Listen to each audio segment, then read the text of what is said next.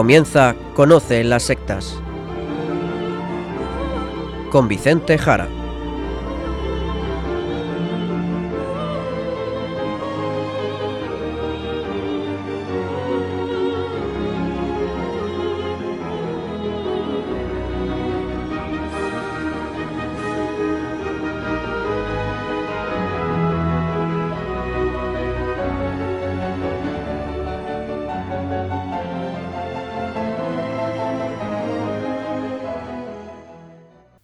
Buenas tardes, queridos amigos de Radio María. Empieza ahora Conoce las sectas, el programa de sectarismo de Radio María España, dirigido y realizado por la RIES, la Red Iberoamericana de Estudio de las Sectas. Quien les habla y como encargado por la propia RIES para su dirección, Vicente Jara. Y también con todos ustedes, Izaskun Tapia Maiza. Izaskun, ¿qué tal? ¿Cómo estamos? Muy buenas tardes a todos. Pues estoy muy bien, gracias a Dios. Fenomenal, nos alegra. Pues vámonos a ver el sumario del programa de hoy.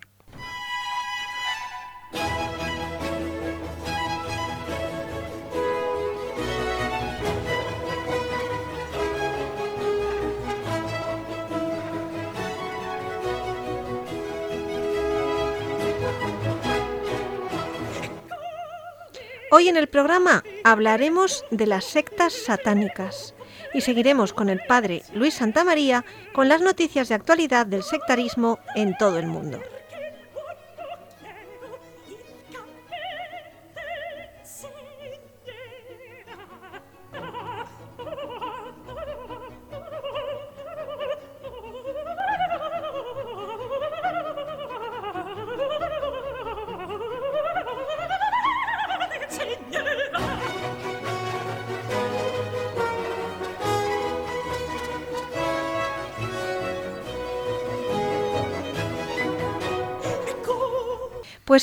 Queridos oyentes, siguiendo con la temática de los anteriores programas, en los que nos centramos en el tema diabólico, satánico, su existencia o no, hoy ya pasamos a ver algo de las sectas satánicas. ¿Es así, Vicente? Pues eso es, justamente. Y lo primero, creo yo, Izaskun, es decir, ¿qué es una secta satánica? Porque realmente, y siendo precisos, las sectas satánicas no existen, o mejor dicho, los grupos satánicos no son sectas. Pues vamos a ver esto primero, a ver esto que nos cuentas. ¿Cómo que no son sectas? Bien, a ver, recordemos lo que es una secta, según al menos mi definición, porque muchos especialistas también tienen definiciones diferentes, pero bueno, más o menos siempre convergentes. En mi criterio, una secta es un grupo social depredador que practica el mimetismo y tiene un señuelo. Es decir, es un grupo que se hace pasar, mimetismo, por lo que no es. Las sectas, muchas, se hacen pasar por religiones. Parecen grupos de corte oriental, pero no lo son. Parecen, por ejemplo, cristianos, pero no lo son. Parecen una terapia, una ciencia, pero no lo son. Es decir, se mimetizan. Lo hemos explicado aquí ya en varios programas. Y tienen, con esas características, es decir, el parecerse a una religión, el parecer una terapia, pues un anzuelo, un señuelo. Se hacen pasar por lo que no son. Pero claro, es que esto con los grupos satánicos no ocurre. No ocurre. Los grupos satánicos obviamente no se hacen pasar por grupos de otra cosa. Son grupos satánicos sin más. No se mimetizan. Por otro lado, no tienen un atractivo, no tienen un señuelo, diferente a lo que son. Es decir, no tienen los dos elementos imprescindibles para catalogarlos como sectas. No son grupos que se mimeticen y tengan un señuelo, un atractivo para captar gente. Con todo ello, obviamente, nadie cae atrapado en un grupo satánico, a no ser, a no ser que quieras pertenecer a él. Y solo, atención, solo si el grupo consiente en que entres a pertenecer a él al menos de los grupos satánicos más puristas, ¿de acuerdo? Por todo lo que vamos diciendo, esto realmente difiere con lo que ocurre en las sectas, que buscan crecer y crecer y tener más y más miembros. También difiere, por ejemplo, el proceso de captación frente a las sectas, debido a que en el satanismo no existe, como decimos, un señuelo, más bien todo lo contrario. Uno no se acerca a una secta satánica porque haya elementos atractivos de engaño, de señuelo, sino que es el grupo satánico el que conociendo el comportamiento de ese futuro y posible miembro, quien va a acabar pidiéndole su membresía, tras un proceso de prueba y de iniciación, ¿de acuerdo? Esto además suele ser oculto y con un pacto de silencio, tras un tiempo de análisis y certificación de que esa persona va a cumplir los objetivos del grupo. Si bien muchas veces esto va a ser distinto entre grupos diferentes, o incluso hay también grados diversos de pertenencia en algunos grupos satánicos. Como decimos, no hay mimetismo, ya que el grupo satánico no pretende jamás hacerse pasar por lo que no es. Simplemente se oculta o bien no se publicita demasiado, pero claro, también esto depende de los grupos. Simplemente un grupo satánico, no es una secta. Intenta pasar desapercibido, sin ser visto, practicando sus actividades, sus rituales, que son desconocidos para el resto del mundo y en su mayoría no hacen propaganda de sí mismos, ni tienen incluso ni páginas web, ni anuncios, ni necesidad que quieren de nada de esto. En definitiva, no tienen los elementos definitorios de una secta. Por todo ello seguimos, no pretenden ser muy grandes, muy numerosos, no ponen carteles para coger adeptos, son pocos miembros, elegidos, selectos, y con todo lo dicho, pues a partir de la definición pues ya podemos decir que no existen las sectas satánicas en cuanto sectas, aunque usemos esta terminología, sectas satánicas, pero realmente no existen. Ciertamente existen las agrupaciones que pretenden hacer el mal tomando como divinidad o fuerza inspiradora pues al diablo, a Satanás o a otros seres considerados agentes del mal, claro que sí, practicando rituales maléficos, o bien la denigración de las religiones establecidas, en especial incluso el cristianismo católico, y que pueden llegar a realizar actos de mutilación y muerte de animales o de personas. ¿De acuerdo? Es decir, los grupos satánicos existen, pero no podemos calificarlos como sectas satánicas. De acuerdo, yo creo que nos ha quedado bastante claro. No son grupos que se mimeticen, que tengan un señuelo. No son como los testigos de Jehová, o los mormones, o cienciología, Nueva Acrópolis y tantos otros, o los gurús y grupos de la nueva era.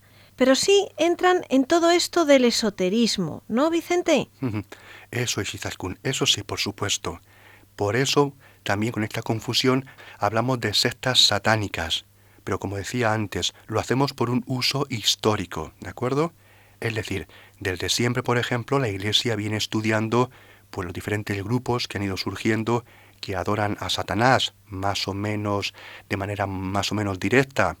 Incluso dentro de los primeros siglos del cristianismo, los grupos gnósticos, o también durante la Edad Media, la Iglesia ha ido estudiando y recolectando información sobre grupos de brujas, todo el ámbito de la magia, el paganismo, por supuesto, de otras religiosidades, también todo el uso de la magia negra, las invocaciones a muertos, invocaciones a asesinos o a demonios, ¿de acuerdo? Sí. Todo esto siempre ha sido estudiado por la Iglesia y continúa siéndolo, por supuesto. Y seguimos haciéndolo a día de hoy.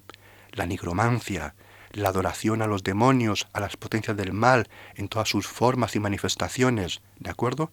Pero si ya entramos en disquisiciones, estos grupos satánicos, pues no serían, como decimos, sectas en el sentido que damos hoy en día los especialistas a esa denominación, sectas, como tú has nombrado, mormones, testigos de Jehová, cienciología. Es decir, no podemos catalogarlas en el mismo grupo, ¿de acuerdo? Pero obviamente sí son grupos esotéricos, ocultistas, mágicos, satánicos. Bien, ¿y podríamos dar una definición para estos grupos satánicos?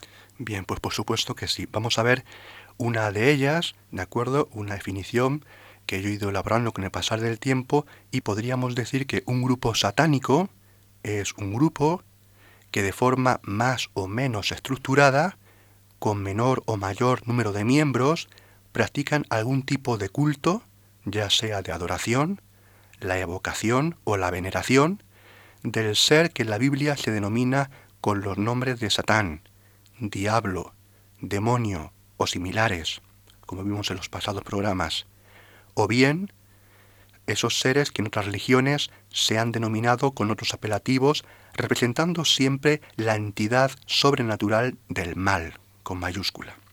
Esta entidad es considerada por los satanistas como un ser existente o no, real o figurado, o bien una fuerza metafísica presente en ellos mismos o fuera de ellos, o bien como un principio que anida dentro de cada hombre como algo innato a él, una fuerza a despertar y a desarrollar, o quizás una energía desconocida, caótica, una energía primordial de la naturaleza o del propio cosmos con la cual integrarse, en cualquiera de los casos pretendiendo siempre manejar para uso y provecho propio o del grupo mediante los rituales adecuados.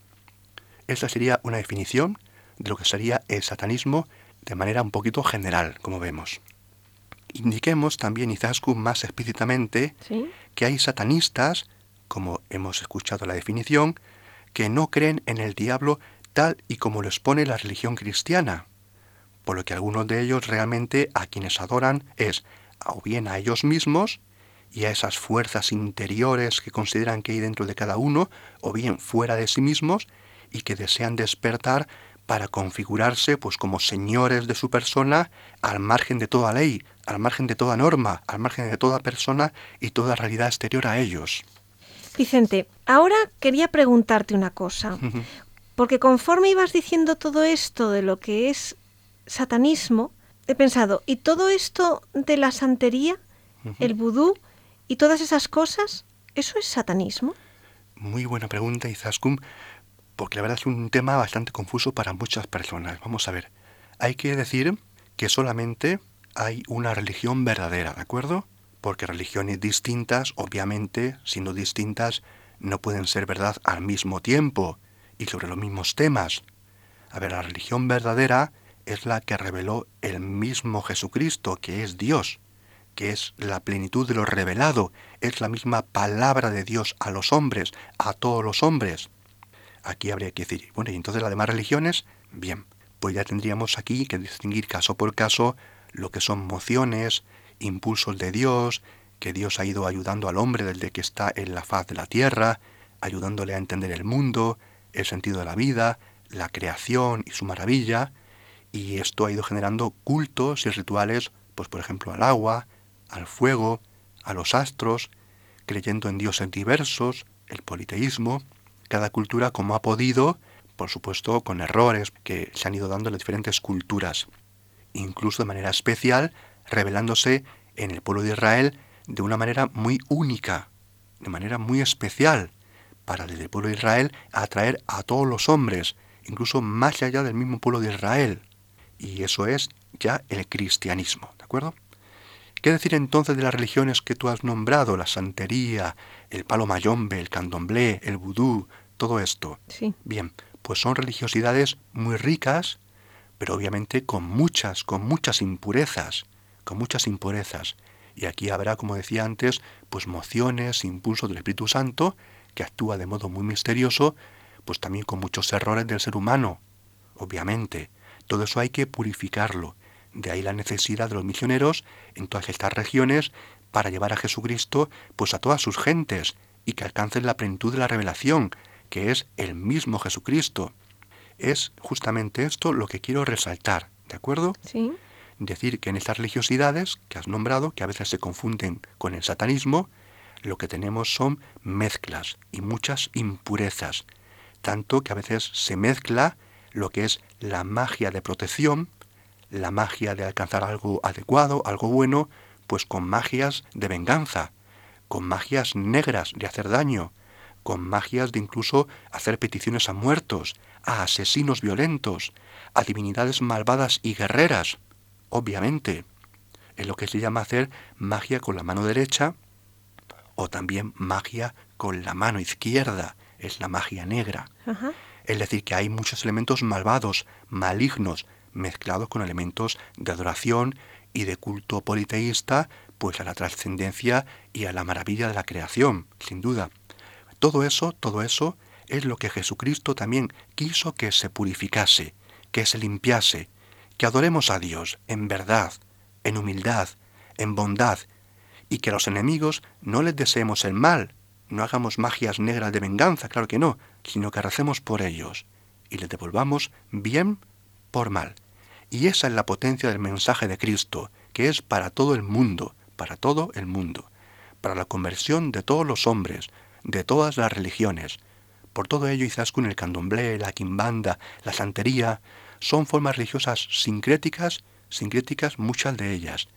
Inicialmente el ámbito africano, luego caribeño, sudamericano, incluso con mezcla en ocasiones de aspectos también malvados, pero la verdad es que habría ya que distinguir porque son religiosidades muy polifacéticas, muy ricas en sus rituales, con panteones muy amplios, con gradaciones diversas de divinidades, pero no son propiamente religiones para adorar al mal en exclusiva, y menos a Satanás, que encima es una figura que ellos desconocen, aunque sí es verdad que tienen divinidades malignas en mayor o menor grado. Sin, eh, ciertamente podríamos hacer un paréntesis dentro de este gran grupo con el judú, el judú. Y si te parece, pues me permites explicarlo. De acuerdo, el judú, ¿qué es eso? ¿Vudú? No, son cosas distintas. El vudú, que no es lo que podemos pensar de las películas vudú ni las muñecas vudú, es mucho más, ¿de acuerdo? Y sería una religiosidad más de ámbito africano y luego eh, caribeño, americano. El judú es lo que es también la cumina, la, la ovea, que son denominaciones cercanas, por supuesto, a estas religiosidades del Congo, que son el origen, como digo, de todas ellas, pero la verdad es que el judú es una mezcla de estas religiones tradicionales africanas, con vudú también, pero también con catolicismo, con magia europea, con magia negra europea, con satanismo, con brujería. Lo podemos localizar en la zona de Nueva Orleans, en los Estados Unidos, en el sur de Estados Unidos. Y aquí ya lo que tenemos en el judú es una cosa muy peculiar, porque aquí hay ya expresamente un fortalecimiento de hacer el mal, de conseguir los deseos propios, sobre todo con malas artes, por magia de mano izquierda que decía antes, la magia negra. Aquí en el judú, en el judú que es muy peligroso, sí tenemos un componente muy fuerte de, elementos malignos, de elementos malignos. De acuerdo. Creo que va quedando todo muy, muy claro. Pues si te parece, vamos a hacer una paradita para reflexionar sobre todo esto, escuchando música renacentista, ars antigua, y hemos hecho una selección para, para hoy, para este programa, eh, centrándonos en la figura de Michael Praetorius, que fue un músico alemán de finales del siglo XVI y principios del XVII.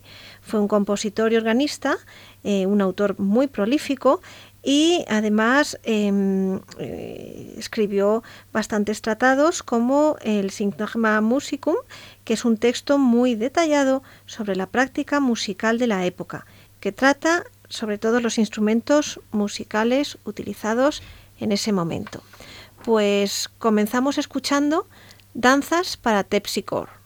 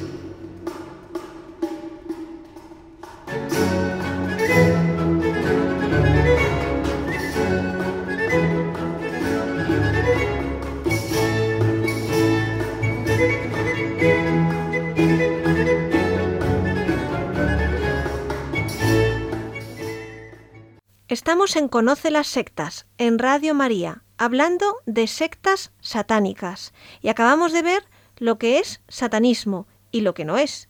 Ya con estos datos creo que podemos abordar la cuestión de las clases de grupos satánicos, los diferentes grupos satánicos que existen, que es algo que comentaste hace un par de programas, Vicente.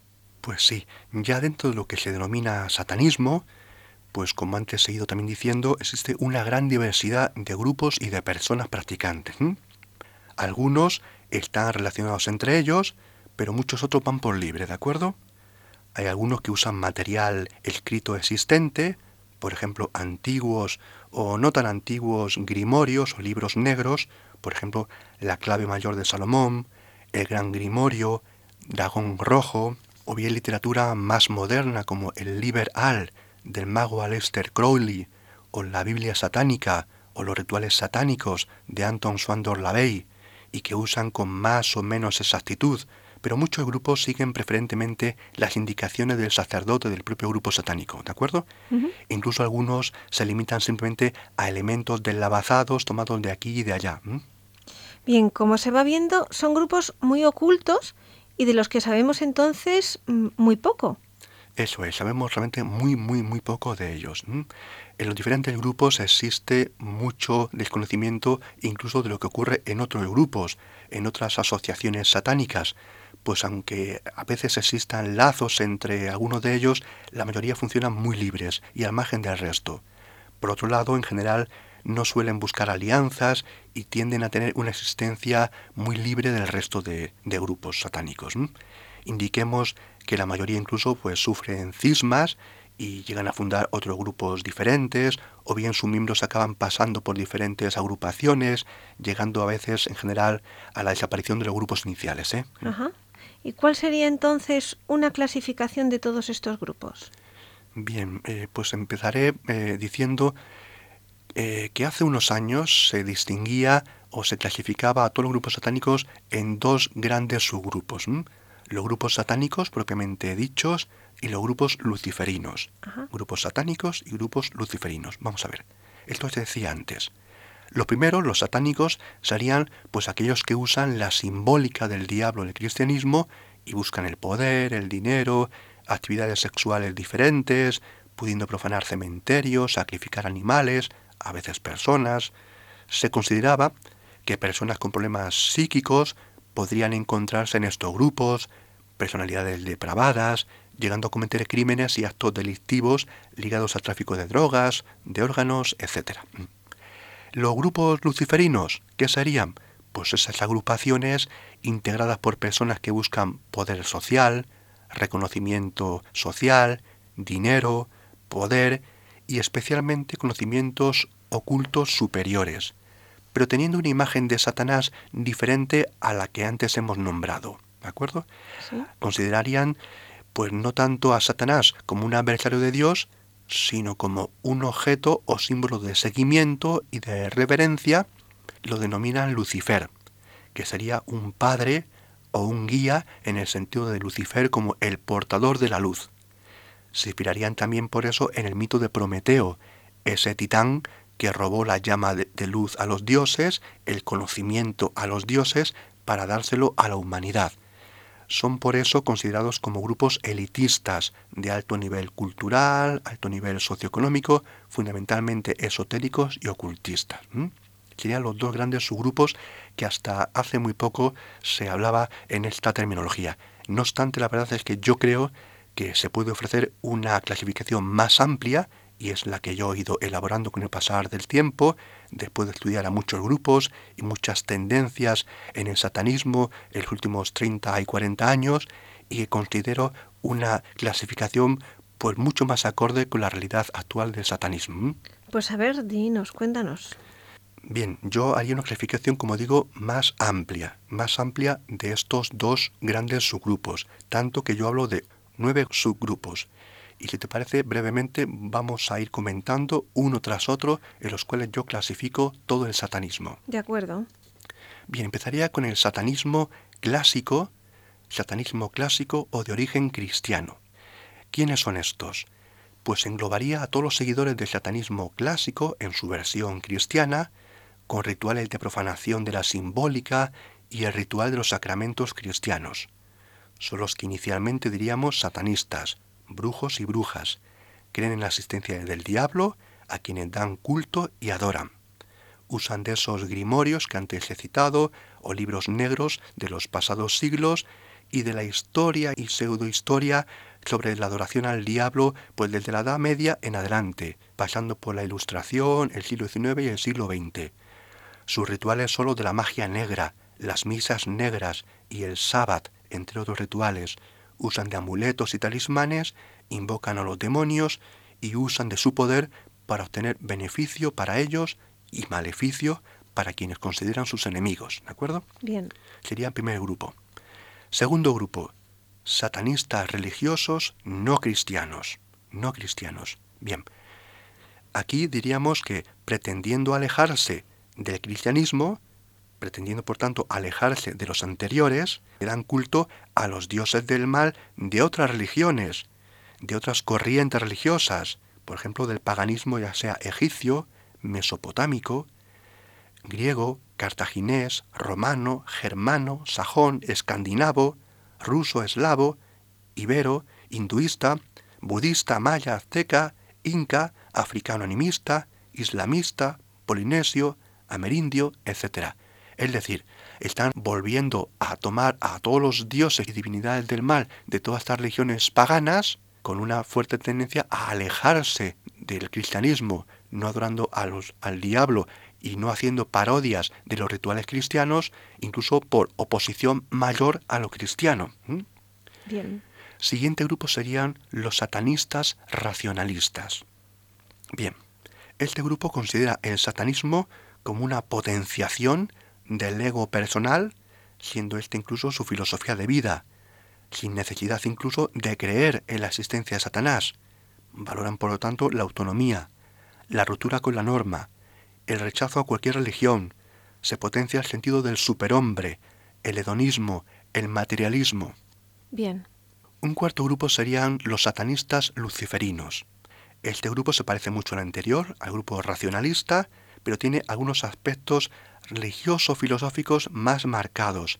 Por ejemplo, la existencia, creen ellos, de dos principios, el principio bueno y el principio malo, que consideran incluso que están en la raíz de la realidad, y creen que hay que adorar a ambos, al principio bueno y al principio malo, ambos manifestación de la misma realidad. Su inspiración, por lo tanto, es maniquea, maniquea, y buscan una iluminación personal o una realización de sus potencias personales.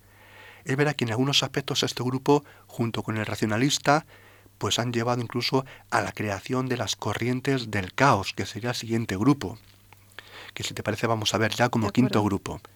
Quinto grupo, los satanistas del caos. Vamos a ver. Este grupo, como digo, tiene elementos del racionalista y del luciferino. Es altamente, altamente no normativo.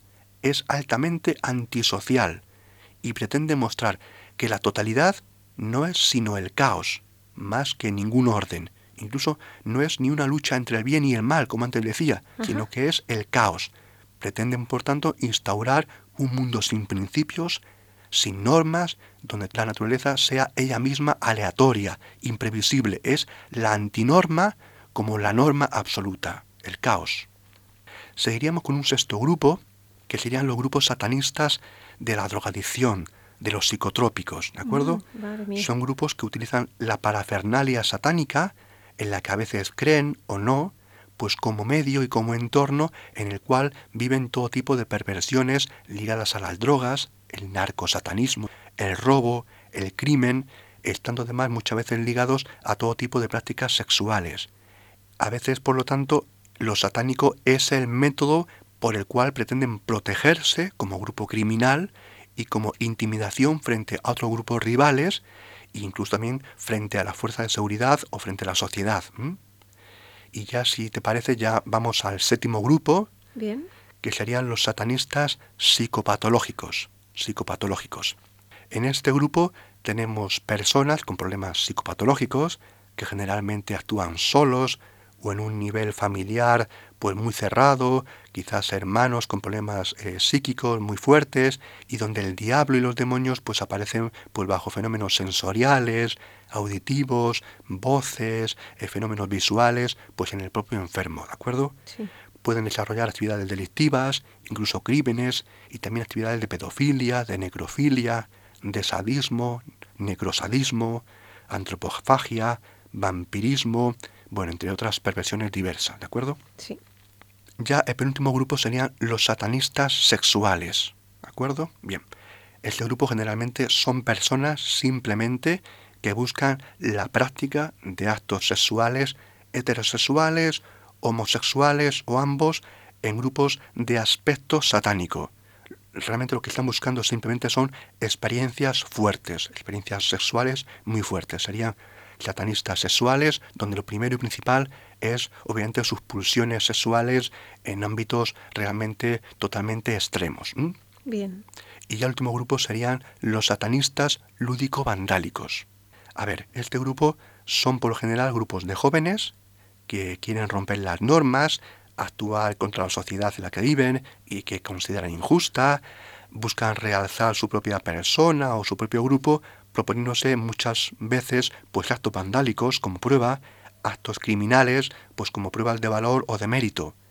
Son en general esos grupos pues que aparecen en la prensa, en las noticias, y la verdad es que al final dan una imagen de satanismo que solamente es el satanismo de este noveno grupo, porque el satanismo, como vemos, es mucho más que el grupo lúdico-vandálico.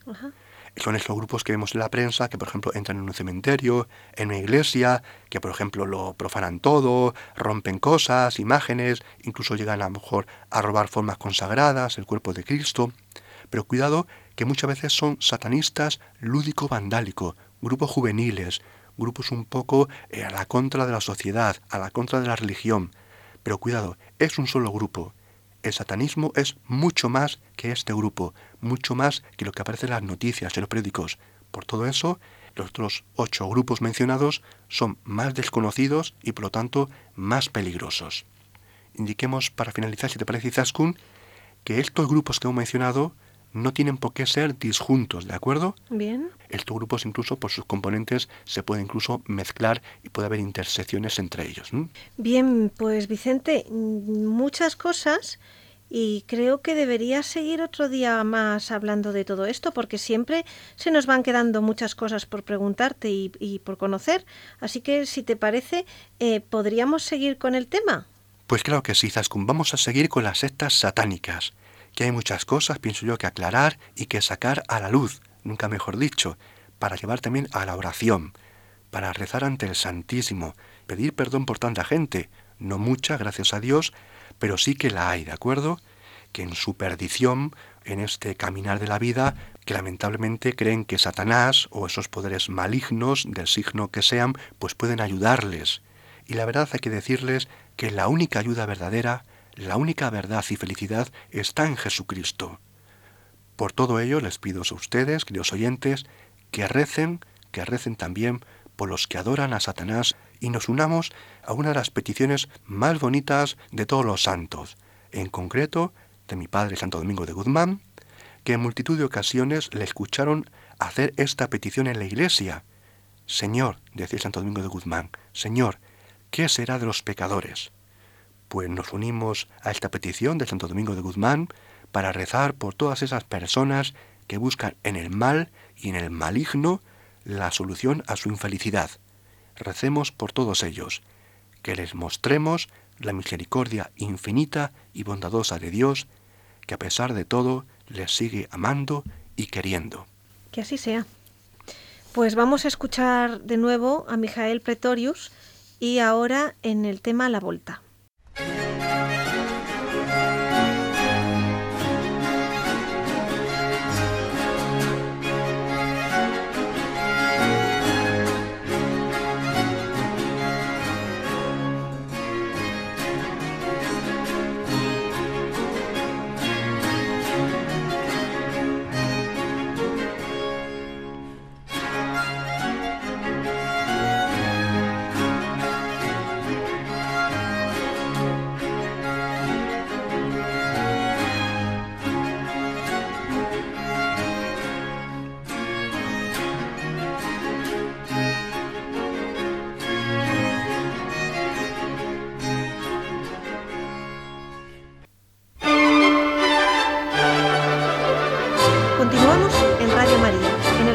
Conoce las sectas y llega ahora el momento de hacer un repaso a la actualidad.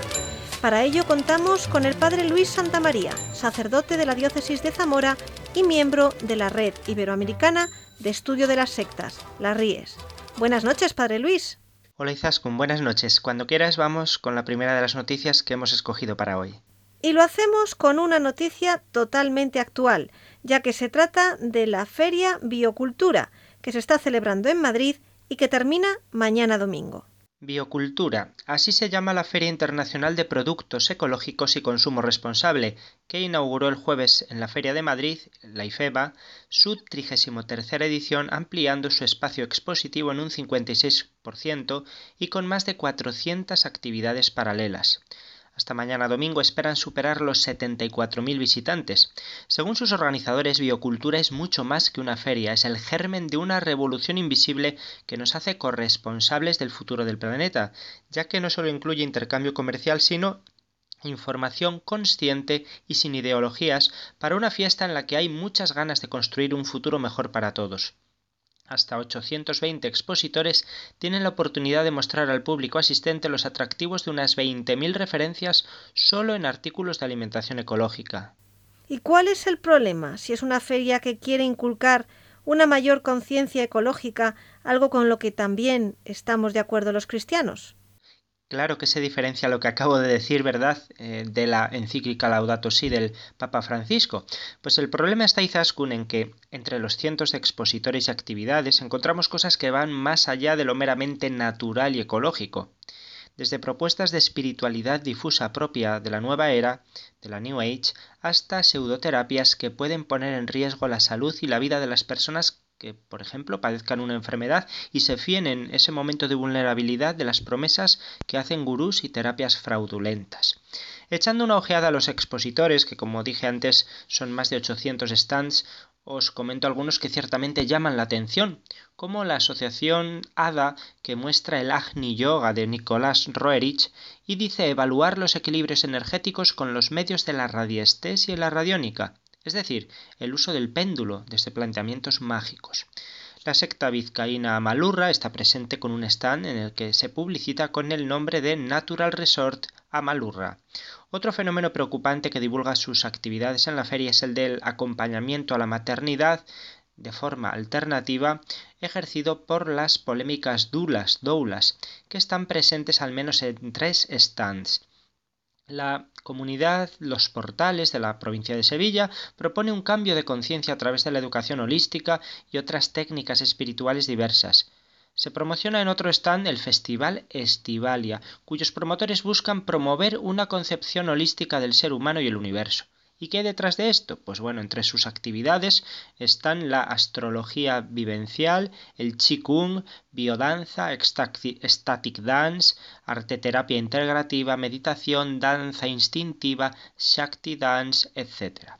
No podía faltar en biocultura la presencia de productos procedentes de la agricultura biodinámica, un sistema de cultivo basado en la antroposofía, la doctrina esotérica inventada por Rudolf Steiner cuando se separó de la sociedad teosófica en el origen del esoterismo contemporáneo.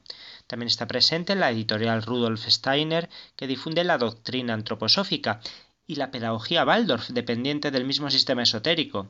Y como no está presente el Triodos Bank, que se presenta como el referente europeo en banca ética y sostenible y que, como ya es sabido, depende de las doctrinas antroposóficas. Destaca por otro lado la presencia del orientalismo con los seguidores de Amma, conocida como la Santa de los Abrazos, la secta Brahma Kumaris, varios espacios dedicados al yoga, gurús que proponen meditación, etc. Y algo muy presente es todo lo relativo a las pseudoterapias, ya se presenten como naturales, complementarias o alternativas. Propuestas de Reiki, Tao curativo, autosanación interior, Ayurveda, que es la medicina tradicional de la India, constelaciones familiares, geobiología, biodanza, flores de Bach, masaje metamórfico, decodificación integrativa, despertar el útero, diagnóstico según el yin y el yang, liberación del pericardio y un largo etcétera. Ciertamente preocupante porque es algo que no solo está ahí, sino que crece. Vamos ahora con las sectas de origen cristiano, las más implantadas entre nosotros. Se ha sabido que los mormones organizan en Galicia clases de inglés gratis como actividad proselitista. Hace unos días leíamos en La Voz de Galicia que la Iglesia de Jesucristo de los Santos de los Últimos Días, los mormones, reclutan personal en Lugo para dar clases gratuitas de inglés. Eso es al menos lo que dicen los carteles que colocaron en las farolas de varios lugares del centro de esa ciudad. pero no es ninguna novedad. Como explica un misionero de la secta en la capital lucense, el enseñar inglés forma parte de la prestación de un servicio a la comunidad. Y claro, según cuenta el periodista, la búsqueda de alumnos a través de las farolas tuvo bastante éxito. En pocos días consiguieron que alrededor de una veintena de personas se inscribieran con la finalidad de aprender o mejorar su inglés gratis. La Iglesia de Jesucristo de los Santos de los Últimos Días se considera a sí misma como la única Iglesia verdadera y viviente sobre la faz de toda la tierra. Su fe se basa principalmente en la creencia en las enseñanzas de Jesucristo tal como fueron otorgadas por revelación divina, a su fundador, Joseph Smith. Como explican los expertos Vicente Jara y Jorge Núñez en su reciente libro Los mormones de verdad sabes quiénes son, los misioneros de esta secta en las distintas ciudades donde tienen presencia, sobre todo en sus capillas, imparten clases de inglés gratuitas, crean bolsas de empleo, organizan conciertos de Navidad y otras actividades sociales o culturales, en muchos casos con la colaboración de los municipios. Todos estos eventos continúan son oportunidades para contactar con los ciudadanos y mostrarles simpatía y confianza. Lógicamente también es aprovechado para entregar folletos religiosos o libros de mormón a los asistentes que lo, que lo deseen y si surge la ocasión y es aceptada, concertar citas para charlar con los misioneros. Esto explican Vicente y Jorge en una sección del libro titulada justamente Oportunidades de proselitismo. En cuanto a los testigos de Jehová, la justicia de la República Dominicana ordenó una transfusión a una bebé cuyos padres son miembros de la secta. La Sala Civil del Tribunal de Niños, Niñas y Adolescentes del Distrito Judicial de Santiago en la República Dominicana acogió recientemente una acción constitucional de amparo contra una pareja de testigos de Jehová que se negaba a que le fuera practicada una transfusión de sangre a una hija que nació en un parto prematuro de siete meses con complicaciones de salud. La sentencia ordenó a una clínica de la provincia de Santiago, donde se encontraba hospitalizada la recién nacida, a realizarle la transfusión sanguínea cuantas veces fuera necesaria, de acuerdo con los protocolos médicos correspondientes. El Ministerio Público dijo que la decisión del tribunal era de ejecución inmediata, por lo que la niña de 15 días de vida comenzó a recibir la transfusión de sangre. Según el fiscal, se procedió así para preservar y garantizar los derechos humanos, muy especialmente el sagrado derecho a la vida, como lo consignan la Constitución de la República y las leyes del país. A los padres no les quedó otra que aceptar el fallo del tribunal. Como ya saben nuestros oyentes, los testigos de Jehová no aceptan las transfusiones de sangre porque consideran que van en contra de lo que dice la Biblia. Aunque en los textos bíblicos no aparecen obviamente referencias a transfusiones de sangre, la secta sostiene que un procedimiento de este tipo es equivalente a comer sangre, algo que sí es mencionado prohibido directamente en el Antiguo Testamento. Una lectura claramente fundamentalista, una interpretación manipuladora del texto sagrado que lleva más de un siglo costando muchas vidas. Justo hace una semana detuvieron en México a un líder sectario polígamo estadounidense investigado por asesinatos y pedofilia. El presunto líder de un grupo de polígamos estadounidenses, Orson William Black Jr., fue capturado el pasado 4 de noviembre en el municipio de Cuauhtémoc, en el estado de Chihuahua, México, tras un intenso operativo en el que participaron más de 100 personas entre agentes de los Estados Unidos, del FBI y de la DEA y de la Fiscalía General del Estado de México. Fue en el rancho El Negro donde el pasado 10 de septiembre tres ciudadanos estadounidenses, entre ellos un chico de 15 años, fueron asesinados a balazos. Black, ahora detenido de 55 años, era buscado por el FBI como presunto responsable de un delito de pederastia. En el operativo otras 25 personas, todas extranjeras y al parecer con estatus de indocumentadas, fueron detenidas por las autoridades y trasladadas al Instituto Nacional de Migración. Orson William Black era buscado desde el año 2006. Enfrentaba cargos de conducta sexual inapropiada con una menor de edad en el condado de Mojave, en Arizona. También era acusado de tener relaciones sexuales con adolescentes que luego fueron sus esposas. Y, por supuesto, esa sospecha sobre los asesinatos de esos tres jóvenes. Black, de 55 años, es un antiguo integrante de la Iglesia Fundamentalista de Jesucristo de los Santos de los Últimos Días, una secta cismática del mormonismo, con sede en Hildal y en la ciudad de Colorado.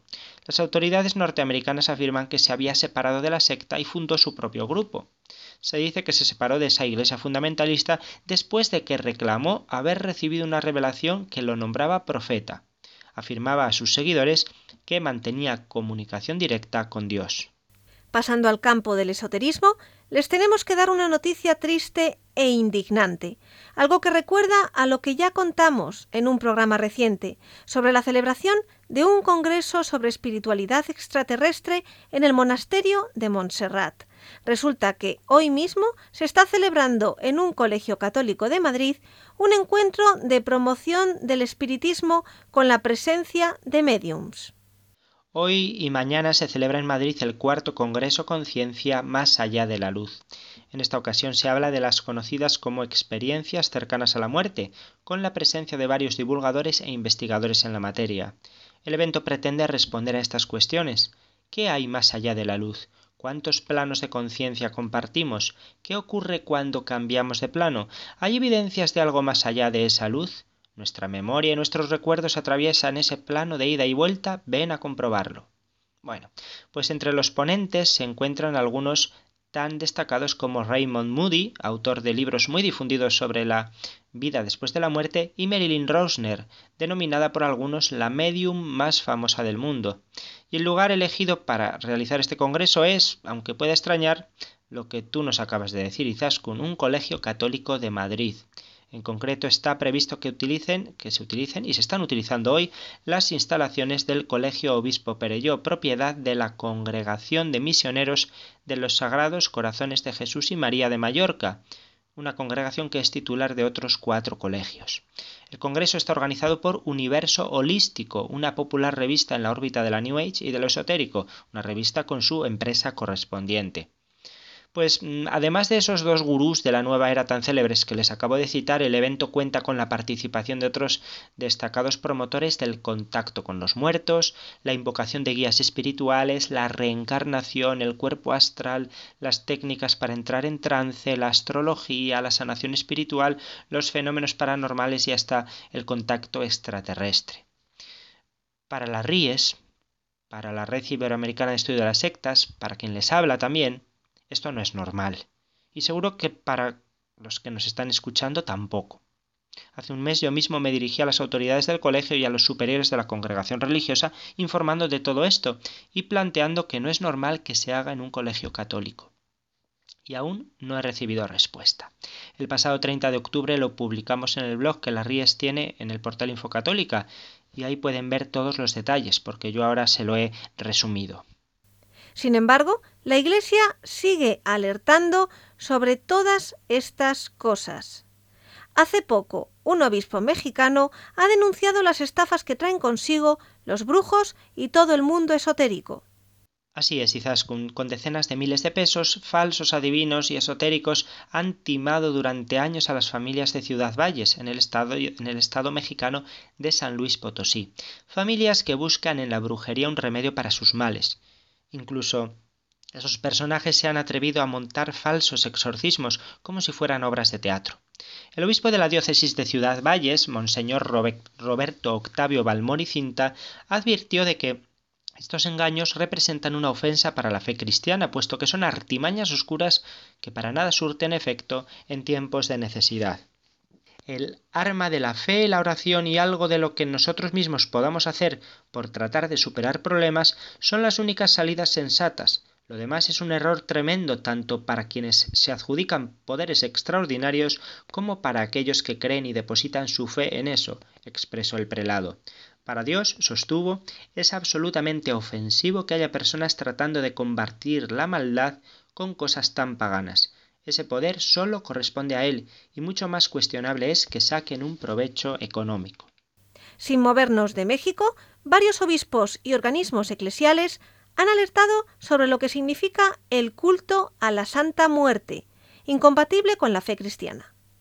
En torno a la celebración católica del Día de Todos los Santos y del Día de Todos los Fieles y Puntos, con las implicaciones que tienen para la cultura popular mexicana, se acentúan las actividades de los devotos de la Santa Muerte y su presencia pública. Este año también ha sido significativa la palabra de los pastores de la Iglesia Católica, advirtiendo sobre lo negativo de este culto. En primer lugar, les cuento que el arzobispo de Antequera, en el estado de Oaxaca, Monseñor José Luis Chávez Botello, dijo La muerte no es santa. Los santos son personas de carne y hueso que trataron de vivir bien con Dios, quienes se convirtieron en guías de la fe. La Iglesia nunca va a canonizar, nunca va a poner como modelo algo que no fue persona. El prelado también rechazó los templos, las capillas y los honores a esta imagen son desviaciones y falta de información, carencia de ir a las raíces de la fe, de no tener sustento en lo que somos, acotó. Por otro lado, el obispo de Celaya, en el estado de Guanajuato, Monseñor Benjamín Castillo, afirmó que la Santa Muerte es la ausencia de vida, y por un lenguaje que se usó en la Edad Media, hablar de la Santa Muerte es tenerla, tener una Santa Muerte, que es vivir en paz con Dios, confesados. Debe cambiarse el contexto, debería ser no una santa muerte, dice Monseñor Castillo, sino una muerte santa. Por otro lado, la diócesis de Aguascaliente advirtió de que los católicos que participaran en la procesión a la Santa Muerte estarían incurriendo en un pecado contra la religión, atentando contra el primer mandamiento. Eso hizo el portavoz de Aguascalientes. En otro lugar, el padre Juan Carlos Carrera Rodríguez, en la ciudad de Río Verde, San Luis de Potosí, señaló que este culto es una deformación de la fe católica, pues reconoció todos son católicos los que siguen este culto. No obstante, señaló, la escritura es muy clara en donde se dice que Cristo venció a la muerte y ésta no tiene poder. Señaló que bíblicamente el culto no tiene ninguna base ni religiosa ni histórica y que se inició como un culto narcosatánico y ahora se ha difundido como un culto supersticioso igual que muchos otros. El padre Carrera recomendó a los fieles católicos no, acercarse a este culto y no estar jugando a la fe, puesto que hay elementos naturales y sobrenaturales que se vuelven peligrosos, debido a que, según los supersticiosos, la personificación se las cobra y hay miedos que terminan en crisis. Hemos sabido hace poco que una vidente extorsionó a los padres de la niña británica desaparecida en Portugal, Madeleine McCann. Los padres de Madeleine McCann, la niña británica desaparecida hace 10 años en Portugal, reportaron a la policía la desagradable extorsión de la que son víctimas por parte de una vidente que demandó un pago a cambio de revelar el supuesto paradero de la menor.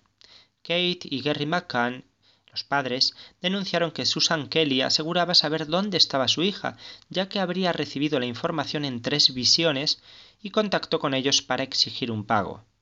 Kelly les escribió Guardé estos sueños desde hace tiempo y no estaba segura de que puedan ser tomados como un hecho. Ahora estoy segura de revelar el contenido. Por ello contacto a los padres, diciéndoles si están interesados háganme una oferta por cada uno de los tres sueños individualmente. La presunta psíquica no reveló detalles sobre su nacionalidad y solo agregó que ella y su hija están en bancarrota. Tengo poco dinero y no puedo pagar mis cuentas. No hago esto por razones comerciales. No quiero publicidad argumentó. En cuanto a los sueños, se limitó a comentar Dios me dio el privilegio de ver la verdad. Bueno, pues un caso más de estafa o de intento de estafa en torno a desapariciones y crímenes, como pasa a menudo. De hecho, en esta década de desaparición de la niña Madeleine ha habido más intentos, más pronunciamientos por parte de videntes. Hasta aquí las noticias que queríamos contarles hoy. Gracias, Padre Luis, por volver a informarnos. Gracias a ti, Zaskun y a Vicente. Un saludo a nuestros oyentes y hasta dentro de dos semanas, si Dios quiere. Pues seguimos con otra melodía de Mijael Pretorius.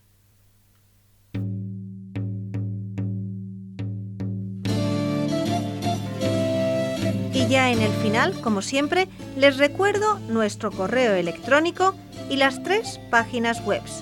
El correo electrónico es conoce las sectas radiomaria.es. La web de la RIES, la Red Iberoamericana de Estudio de las Sectas, es www.ries-mediosectas.tk, donde podrán suscribirse al boletín semanal de manera gratuita. La dirección del blog de la RIES es www.info-ries.blogspot.com. También pueden leernos dentro del portal de noticias religiosas de Infocatólica, cuya web es www.infocatólica.com. Si alguno de ustedes, queridos radioyentes, desea alguno de los programas de Conoce las Sectas, para ustedes mismos, para un familiar, un amigo, como un regalo, ante una necesidad por alguno de los temas aquí tratados o por la razón que sea, pueden llamar al teléfono 902 500 518. Lo repito, 902 500 518. Muchas gracias, buenas noches de parte de todo el equipo que está compuesto por Vicente Jara, Luis Santamaría y quien les habla, Izaskun Tapia Maiza. Y hasta dentro de dos semanas, si Dios quiere.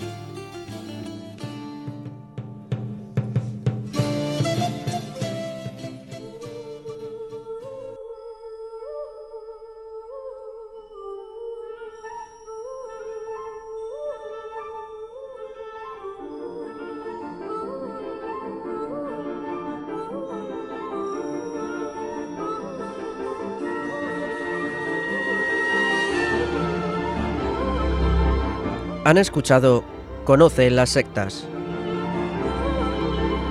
con Vicente Jara.